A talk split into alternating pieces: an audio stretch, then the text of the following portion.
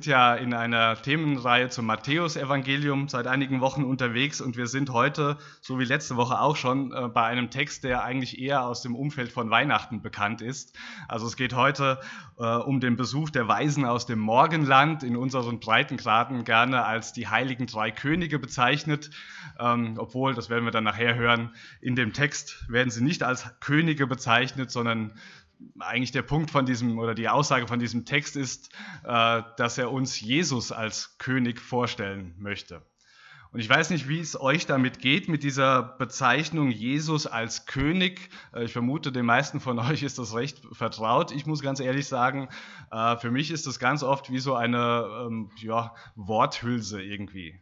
Ja, also König, ich weiß schon, was das ist, aber es bedeutet für mich relativ wenig. Ja, wenn ich an Könige denke, Könige, die wir heutzutage so haben, dann denke ich irgendwie an, weiß nicht, Karl Gustav von Schweden äh, oder keine Ahnung, Prinz Philipp von England ist kein echter König, aber, aber irgendwie solche äh, Typen kommen mir da äh, in den Sinn. Irgendwie ja, alte Männer, die ihr Leben lang nichts gearbeitet haben und auf Kosten anderer im Luxus gelebt haben. Das ist so meine erste Assoziation und auch wenn ich irgendwie an andere Könige der Geschichte oder auch aktuelle souveräne Herrscher und Machthaber denke, dann fallen mir eigentlich auch nur Dinge ein, die ich eigentlich nicht mit Jesus assoziieren will. Ähm, aber vielleicht hilft der heutige Gottesdienst mir und auch allen anderen, denen es vielleicht ähnlich geht, dass, dass dieses Bild von Jesus als König etwas mehr für uns ausgemalt wird.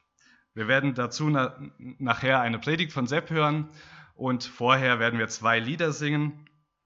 Und ich möchte aber davor noch äh, uns einen Psalm oder einige Verse aus einem Psalm vorlesen, in dem zum Ausdruck kommt, welche Vorstellungen und vor allem welche Hoffnungen für das Volk Israel mit dem König zusammenhängen, für das Volk Israel, zu dem ja auch der Evangelist Matthäus zählt. Im Psalm 72 heißt es, Gott, gib dem König Vollmacht, in deinem Namen Recht zu sprechen. Ermögliche es ihm, dem Königssohn, Gerechtigkeit in deinem Sinne auszuüben. Er regiere als gerechter Herrscher über dein Volk und lasse die Armen und Unterdrückten zu ihrem Recht kommen. Möge der Friede sich über das Volk ausbreiten und selbst die Berge bedecken, mögen die Hügel des Landes bekleidet sein mit Gerechtigkeit. Der König sei für unser Land so wohltuend wie Regen, der auf frisch gemähte Wiesen niederfällt, wie lang ersehnte, ersehnte Schauer, die dem Erdboden Wasser geben. Die Könige von Tarsis und von, von allen Inseln werden Geschenke bringen, die Herrscher von Saba und Seba ihren Tribut entrichten. Alle Könige werden sich vor ihm niederwerfen, alle Völker ihm dienen. Denn er wird zum Retter für die Bedürftigen, die um Hilfe rufen, für Menschen, die leiden und keinen Beistand haben. Er wird sich über Schwache und Bedürftige erbarmen und zum Lebensretter werden für Menschen in Not.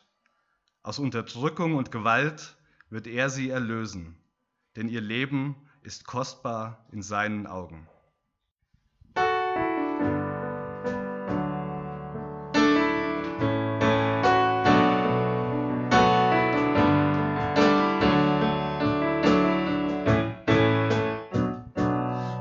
für ein Mensch,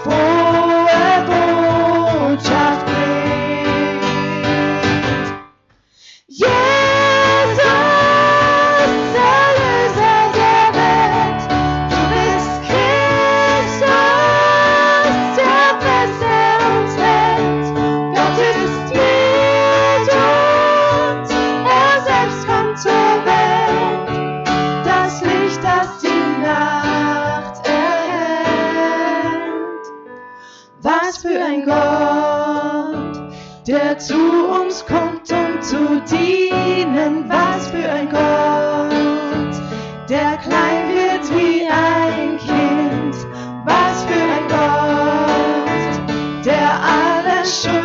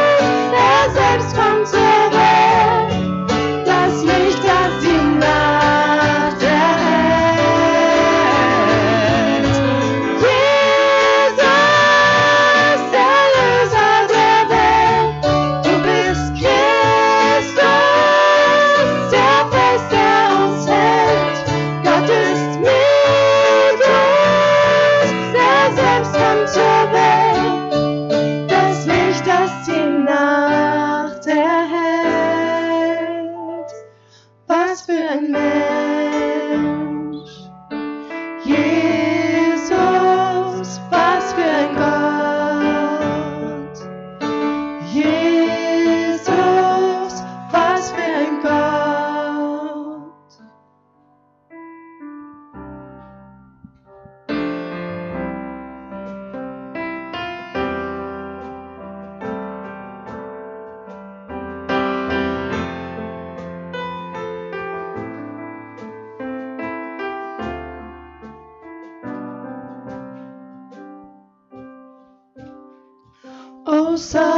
God.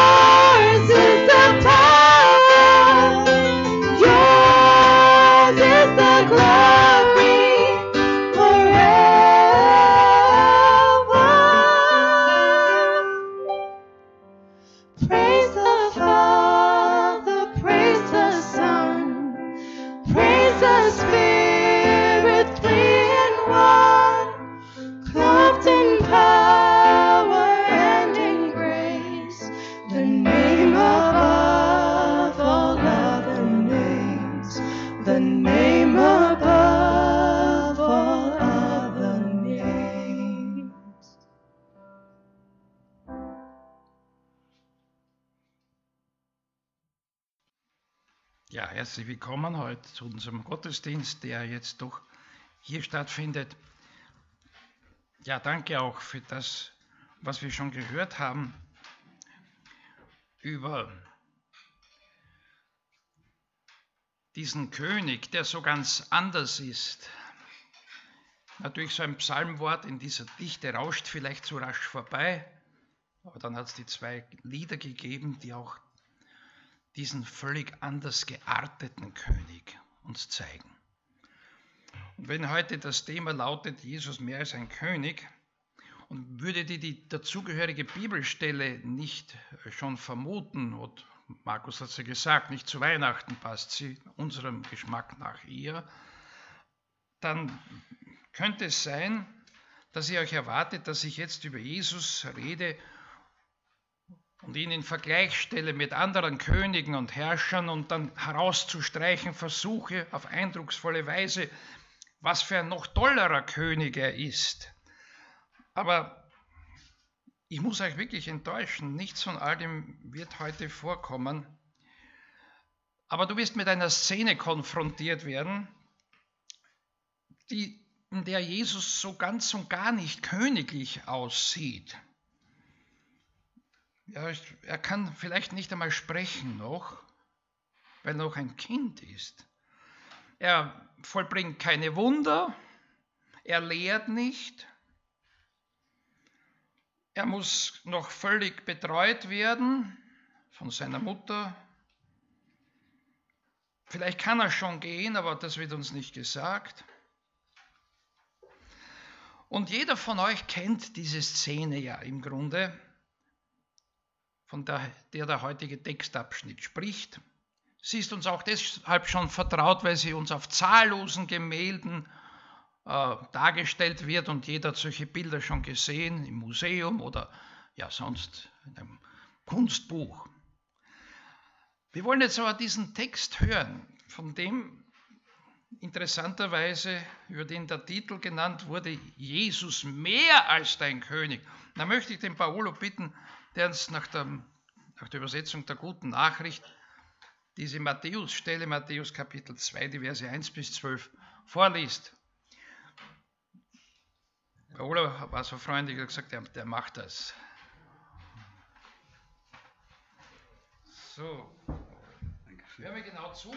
Vielleicht seid ihr gar nicht überrascht, weil ihr sie kennt, aber Jesus wurde in Bethlehem in Judäa geboren, zur Zeit, als König Herodes das Land regierte. Bald nach seiner Geburt kamen Sterndeuter aus dem Osten nach Jerusalem und fragten, wo finden wir den neugeborenen König der Juden? Wir haben seinen Stern aufgehen sehen und sind gekommen, um uns vor ihm niederzuwerfen. Als König Herodes das hörte, erschrak er und mit ihm ganz Jerusalem. Er ließ alle führenden Priester und Gesetzeslehrer im Volk Gottes zu sich kommen und fragte sie, wo soll der versprochene Retter geboren werden? Sie antworteten, in Bethlehem, in Judäa, denn so hat der Prophet geschrieben. Du Bethlehem im Land Juda, du bist keineswegs die unbedeutendste unter den führenden Städten in Juda, denn aus dir wird der Herrscher kommen, der mein Volk Israel schützen und leiten soll. Daraufhin rief Herodes die Sterndeuter heimlich zu sich und fragte sie aus, wann sie den Stern zum ersten Mal gesehen hätten. Dann schickte er sie nach Bethlehem und sagte, Geht und erkundigt euch genau nach dem Kind, und wenn, wenn ihr es gefunden habt, gebt mir Nachricht. Dann will ich auch hingehen und mich vor ihm niederwerfen. Nachdem sie vom König diesen Bescheid erhalten hatten, machten sich die Sterndeuter auf den Weg. Und der Stern, den sie schon bei seinem, bei seinem Aufgehen beobachtet hatten, ging ihnen voraus. Genau über der Stelle, wo das Kind war, blieb er stehen. Als sie den Stern sahen, kam eine große Freude über sie. Sie gingen in das Haus und fanden das Kind mit seiner Mutter Maria. Da warfen sie sich vor ihm zu Boden und ehrten es als König. Dann holten sie die Schätze hervor, die sie mitgebracht hatten, und legten sie vor ihm nieder. Gold, Weihrauch und Myrrhe. In einem Traum befahl ihnen Gott, nicht wieder zu Herodes zu gehen. So zogen sie auf einem anderen Weg in ihr Land zurück. Dankeschön. Bitteschön.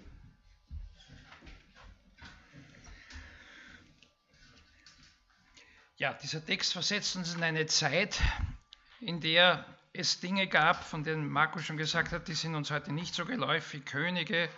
Und ich erinnere mich an einen Schüler, der mich vor fünf Jahren gefragt hat in der Handelsschule, 16 Jahre, was ist ein Graf? Weil in der Geschichte ein Graf vorgekommen ist. Ja, also die Dinge sind uns nicht mehr sehr geläufig. Aber eines ist schon, habe ich ihm erklärt, weißt du, damals haben die, eine, die ja das Recht hatten zu herrschen, andere Titel gehabt, haben nicht Bezirkshauptleute Landeshauptleute Präsidenten geheißen, die haben halt Fürsten, Könige und Kaiser geheißen. Ja, dieser Text versetzt uns in eine Zeit, in der, wenn man auch dieses, diesen Text anschaut, ein anderer König weit bekannter war als jenes Kind, dem diese Weisen oder Sterndeuter, nicht äh, Magier steht ursprünglich dort, meint aber wohl nicht Zauberer. Ja, da war der König viel wichtiger als dieses Kind, von dem ja keiner wusste, dass es es überhaupt gibt. Heute ist mit dem Bekanntschaftsgrad der beiden geradezu umgekehrt. Jesu Name ist in der ganzen Welt bekannt. Und von Herodes, außerdem gab es dann mehrere mit diesem Namen, da kann man nicht unbedingt behaupten, dass jeder gleich weiß, wer Herodes sein soll. Und wie gibt es das, dass sich das so umkehrt? Dabei werden ja auch in diesem Text viel mehr Aussagen über den Herodes gemacht. Nicht? Er ist weit aktiver ja, er hat sich auch zu Lebzeiten äh, einen Namen gemacht als großer Bauherr. Er hat viele griechische und römische Göttertempel gebaut und, man glaubt es kaum, den schönsten und größten jüdischen Tempel. Die Variante des Herodes war die prächtigste überhaupt. Dabei war er gar kein Jude, er war ein Idumäer. Ja? Aber das ist nur die eine Seite des Herodes. Ja. Heute gibt es von dieser großartigen Tempel, der im Jahr 70 dann von Römern zerstört wurde, nur noch diese Klagemauer, ein Ort jüdischer Frömmigkeit und Hoffnung. Und trotzdem, das Kind, dieses Jesuskind ist größer als er. Und weißt du, wer es bereits damals außer den Jesus huldigenden Weisen noch geglaubt hat? Herodes selbst. Er weiß, wenn der erwartete Messias der Juden auftaucht, dann ist meine Herrschaft zu Ende. Vorbei und zu Ende. Und daher erschrickt, daher erschrickt er auch zutiefst, als er hört, der versprochene König Israels soll geboren worden sein. Und bereits das Kind macht ihm solche Angst. Und wir werden in der nächsten Predigt sehen, zu welcher Wahnsinnstat sich dieser Herodes hinreißen lässt, um diesen Konkurrenten auszuschalten. Ja, er ist dafür bekannt gewesen, dass er alles um sich herum ausgerottet hat, auch seine eigenen Söhne, sodass der Kaiser Augustus gesagt hat, es ist besser, ein Schwein des Herodes zu sein als sein Sohn. Aber in unserem Abschnitt, da ist er noch nicht außer Rand und Band in seiner Strategie, da geht er sehr planerisch vor. Erster Punkt, Informationseinholung. Aber nicht von irgendwem, nicht? sondern von Experten. Die hohen Priester, vor allem die Pharisäer Schriftgelehrten, die kennen diese Stellen über den Messias ganz genau und auf Anhieb sagen sie es ihm. Der Messias wird in Bethlehem geboren. Zweitens, Herodes erkundigt sich über jenes astronomische Phänomen, dass diese Sterndeuter, sie waren gekommen wahrscheinlich aus dem heutigen Irak oder aus Persien und gehörten wohl einer fürstlichen Priesterkaste an, die sich mit Stern- und Traumdeutung auskannten, was die motiviert hat, eine so weite und beschwerliche Reise auf sich zu nehmen. Ja, wie viel Vielleicht einmal Frage, wie viel waren das? Wie viele Weise sind es denn gewesen? Es steht nicht da. Sehr gut. Wie sie heißen? Kaspar, Melchior und Balthasar. Er steht auch nicht da. Also wir sehen, wir lesen oft schon durch die Brille der Tradition und der Überlagerungen, der Überlieferung, den Bibeltext.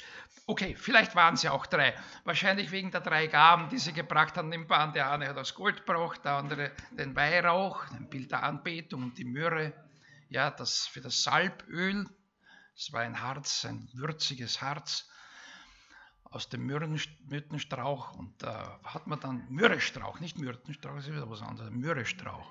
Und Jesus wurde auch, wie wir wissen, für seinen Tod mit so einem Öl gesalbt.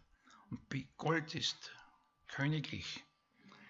Aber vielleicht waren es drei, egal wie viele es waren. Diese drei Weisen, die stehen für die gesamte Menschheit außerhalb Israels.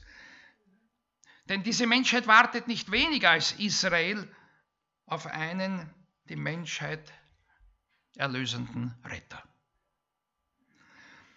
Nun sind die wenigsten von uns wahrscheinlich Nachfahren aus dem Volke Israel, stammen nicht von Israel, aber die Sehnsucht nach einem, der die Übelstände in dieser Welt behebt, diese Sehnsucht ist weltweit verbreitet, seit Jahrtausenden.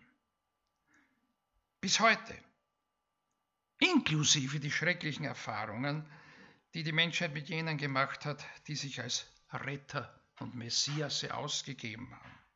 Von Herodes angefangen, man könnte schon früher anfangen natürlich, ja, äh, über die Gewaltherrscher in den letzten 2000 Jahren, Napoleon, Hitler, Stalin, Mao Zedong, bis in unsere Tage, bis zum nordkoreanischen Diktator. Und die alle haben zwar auch, so wie Herodes, durchaus auch beeindruckende Werke geschaffen, nicht? Aber Erlöser waren sie allesamt keine. Die, der Herrscher, von dem aber diese Prophetenstelle spricht, aus dem Alten Testament, die die Pharisäer sofort zu zitieren äh, äh, können, der ist völlig anderer Art. So wie es in den Liedern schon angeklungen hat, der ist ganz ein anderer Regent. Ich muss ganz ehrlich sagen, ich kenne keinen, auch in der Gegenwart, trotz Demokratie und so weiter, keinen, der ihm auch nur ähnlich ist. Er bedient sich nicht politischer oder militärischer Gewalt, um sich durchzusetzen. Und gleich im Laufe der 2000-jährigen Geschichte die Kirche sich Mensch in seinem Namen, Menschen aus der Kirche sich in seinem Namen solcher Mittel bedient haben. Aber er gleicht vielmehr, wie wir auch diese Stelle anschauen, einem Hirten, der eine Schafherde führt. Der Hirte prügelt sie nicht durch die Gegend, er führt sie. Ja. Das Bild eines Hirten für den Herrscher, der da kommen soll, das ist das bestimmende Bild in den alttestamentlichen Prophezeiungen. Und er wird viele Jahrhunderte davor angekündigt. Und plötzlich ist er da, aber völlig unbekannt. Niemand scheint seine Ankunft bemerkt zu haben. Nur von ganz wenigen wird uns auch in einem anderen Evangelium bei Lukas berichtet, dass sie auf den verheißenen Messias wirklich aktiv gewartet haben. Das waren alte Leute, ebenfalls so wenig beachtet wie er selbst. Aber das unterscheidet ihn gleichermaßen von den gewaltig und laut auftretenden Herrschern dieser Welt.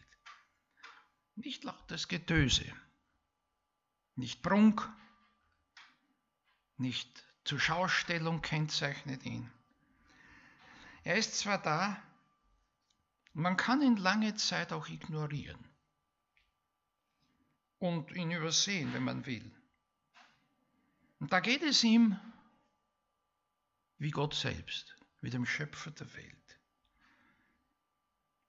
den man ebenfalls leugnen und übersehen kann, obwohl wir seine Schöpfung vor Augen haben. Das ist aber unaufdringlich.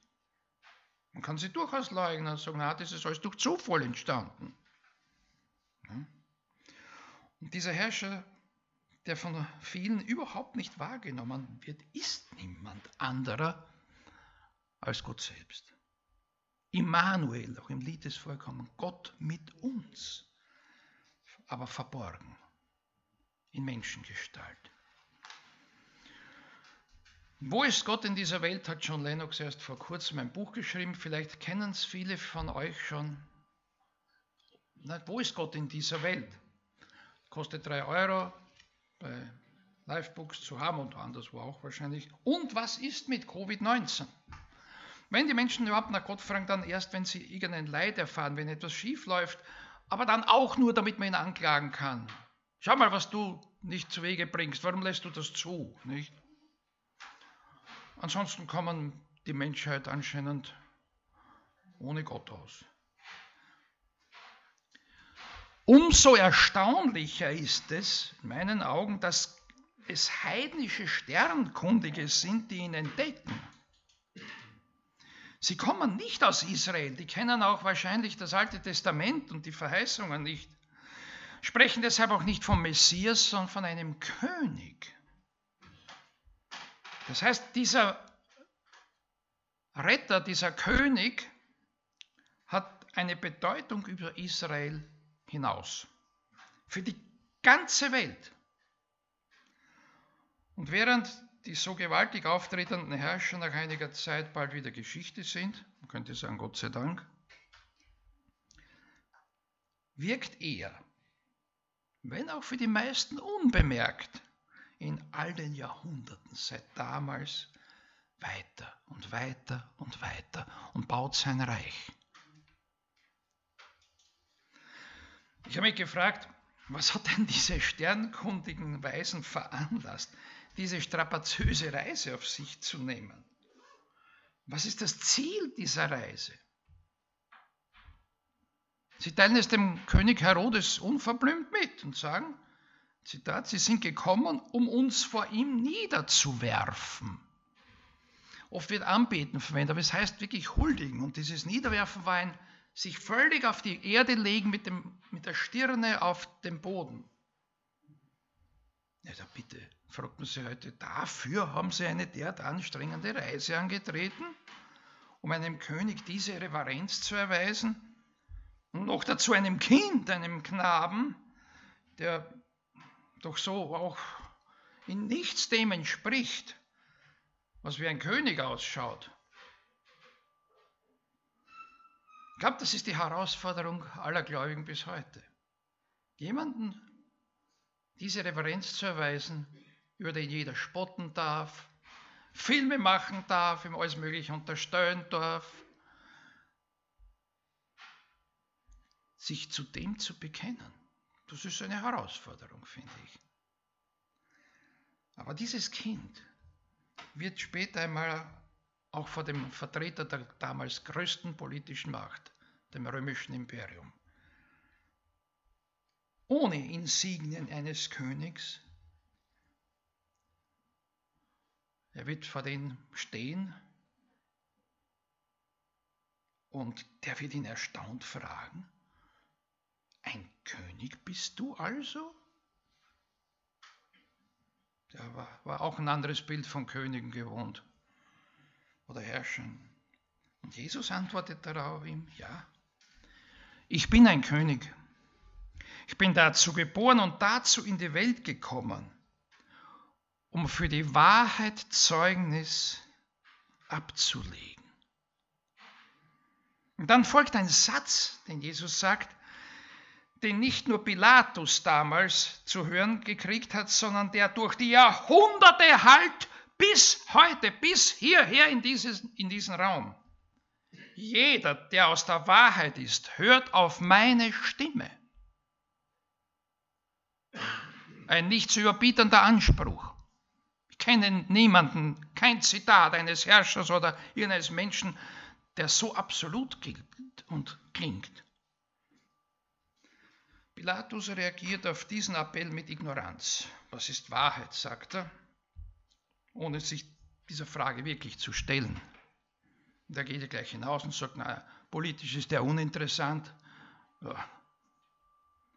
Ihn interessiert die Macht, aber nicht die Wahrheit. Ebenso wenig wie Herodes, mehr als drei Jahrzehnte davor. Aber jetzt zurück zu den Weisen aus dem Osten. Sie hatten kein höheres Ziel, als dem König der Wahrheit zu huldigen mit diesem Zeichen äußerster Hingabe. Proskinese nennt man das, ja. Und damit zeigen sie auch uns, was das höchste, der Lebensreise eines jeden Menschen ist, seinen Schöpfer zu finden, indem er sich vor seinem Sohn, dem menschgewordenen Gott in Niedrigkeit, niederkniet und ihm sein Leben darbringt. Das entscheidet über Sinn und Ziel deines Lebens. Ob es ein Ziel für dein Leben gibt oder ob es in ewiger, im ewigen Nichts, in der ewigen Trennung von Gott endet. Bist du jemand, der die Wahrheit sucht? Oder interessieren dich andere Dinge mehr?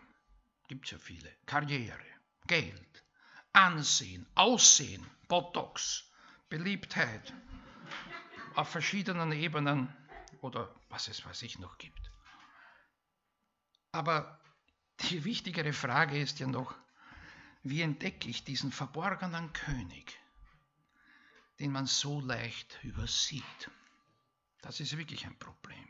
Wer käme auf so eine Idee, dass das der König aller Könige ist? Die Weisen, lesen wir hier, sind einem Stern gefolgt.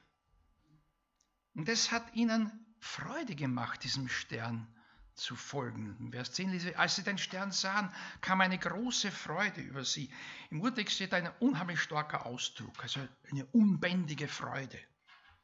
Und tatsächlich führt sie dieser Stern genau, genau zu dem Kind, diesem verborgenen König, wie wir im Vers davor lesen. Genau über der Stelle, wo das Kind war, blieb er stehen. Ja, jetzt die Frage, ja, wir sehen jetzt nicht in, die, in den Himmel hinein und suchen einen Stern, aber gibt es auch für uns einen solchen Stern, der uns untrüglich zu diesem König der Wahrheit führt? Ja, es gibt ihn. Petrus äußert sich davon in seinem zweiten Brief, im Kapitel 1, Vers 19. Ich lese euch diese Stelle vor. Und wir haben, schreibt er, desto fester das prophetische Wort. Und ihr tut wohl, dass ihr darauf achtet, als auf ein Licht, das da scheint, an einem dunklen Ort, bis der volle Tag anbreche und der Morgenstern aufgehe in euren Herzen. Die Weisen hatten wohl noch keine Bibel, du wahrscheinlich schon. Markus hat sich in den letzten Monaten sehr bemüht, uns dieses Buch nahezubringen, hat seinen Bibelleseplan sogar herausgegeben. Äh, bitte liest das doch endlich. Dein Wort ist meines Fußes Leuchte und ein Licht auf meinem Wege, sagt der Psalm 119. Ich finde das so traurig, dass die Schriftgelehrten damals auf Anhieb wussten, da wo man den suchen könnte. Aber sie haben ihn nicht gesucht. Kein Mensch macht sich auf den Weg. Das Wort der Propheten ließ sie kalt, hat sie nicht motiviert, den König der Wahrheit zu suchen, um, so wie es diese heidnischen Weisen vorgemacht haben, vor ihm niederzufallen und ihn anzuerkennen. Das, sie hätten keine so weite Reise unternehmen müssen, um ihn zu finden. Sie hätten nur die Bibel aufschlagen müssen. Aber sie haben es nicht getan. Und letztendlich hat sogar der, welcher dann in Person als die Wahrheit in Person vor Pilatus steht, der König der Wahrheit, diesem heidnischen Römer den Messias bezeugt, den König der Wahrheit. Der hat ihn achtlos weggeschoben. Nicht nur das, seine Macht war ihm viel wichtiger und, na, obwohl er gar nicht überzeugt war von irgendeiner Schuld, hat ihn kreuzigen lassen. Und interessant ist, dass selbst dieser Mann etwas tut, was man ja gar nicht glauben sollte, in der Kreuzesinschrift über dem Haupte Jesu ist zu lesen in den drei Sprachen Latein, Griechisch und Hebräisch die Mitteilung Jesus von Nazareth, der Juden König. Ich finde das so tragisch. Pilatus so nah an der Wahrheit aber persönlich so weit weg. Nichts hat er davon. So wenig wie du hast nichts davon, dass du die Bibel daheim nur im Regal stehen hast und nicht drin liest. Es nutzt nichts. Und selbst wenn du sie liest, bewegt sie dich, diesen König der Wahrheit zu suchen. In seinem letzten Brief, den Petrus schreibt, empfiehlt er das. Folgt dem prophetischen Wort, bis der Morgenstern aufgeht in euren Herzen. Ja, es kommt eine, auch ein Zeitpunkt, und auch das muss gesagt werden, zu der dieser heute noch verborgene König jedoch in Herrlichkeit und dann für alle sichtbar, zweifelsfrei in Erscheinung treten wird. Aber dann ist die Zeit vorüber, sich ihm zuzuwenden, wenn man es bis dahin noch nicht gemacht hat und ihm freiwillig die Huldigung gebracht hat. Wir haben heute noch das Licht des Wortes Gottes. Seien wir froh. In anderen Ländern oder in irgendeiner Form, ja, wir haben sogar digital, also das ist noch einfacher, da haben wir ja alles Mögliche noch drin. In orientalischen, asiatischen Ländern setzen Menschen ihr Leben ein, um zu einer Bibel zu kommen. Ich weiß nicht, wie viel Bibel auskommt da. Wir haben heute noch das Licht des Wortes Gottes. Lasst uns darin Jesus suchen, bis wir ihn endlich gefunden haben. Machen wir uns auf den Weg. Noch leuchtet dieses Wort. Und hören wir, was der Prophet Jesaja uns zuruft, wenn er sagt: Suche den Herrn, solange er zu finden ist. Rufet ihn an, solange er nahe ist. Der Gottlose lasse von seinem Wege und der Übeltäter von seinen Gedanken und bekehre sich zum Herrn, so wird er sich seiner erbarmen und zu unserem Gott, denn bei ihm ist viel Vergebung. Das viel heißt alle Vergebung, für alles.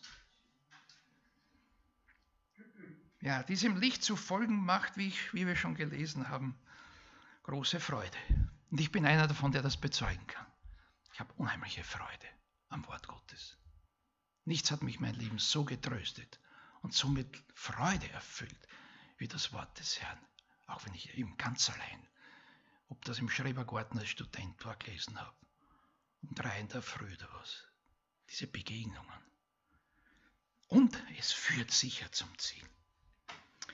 Hermann Menge, kennen vielleicht Menge Bibelübersetzer, berühmter Altphilologe, also Lehrer für Griechisch und Latein, der hat erst in der Pension begonnen, sich mit der Bibel so richtig zu befassen. Vorher hat er die heidnischen Schriftsteller den Schülern beigebracht. Und dann hat er erst angefangen mit, um 1900, da war er so im Pensionsalter, sich mit der Bibel zu beschäftigen und sie zu übersetzen. 26 Jahre hat er gebraucht, bis die erste Aufgabe rauskommt. Er ist selbst 98 Jahre alt geworden und hat bis zum Schluss immer wieder revidiert.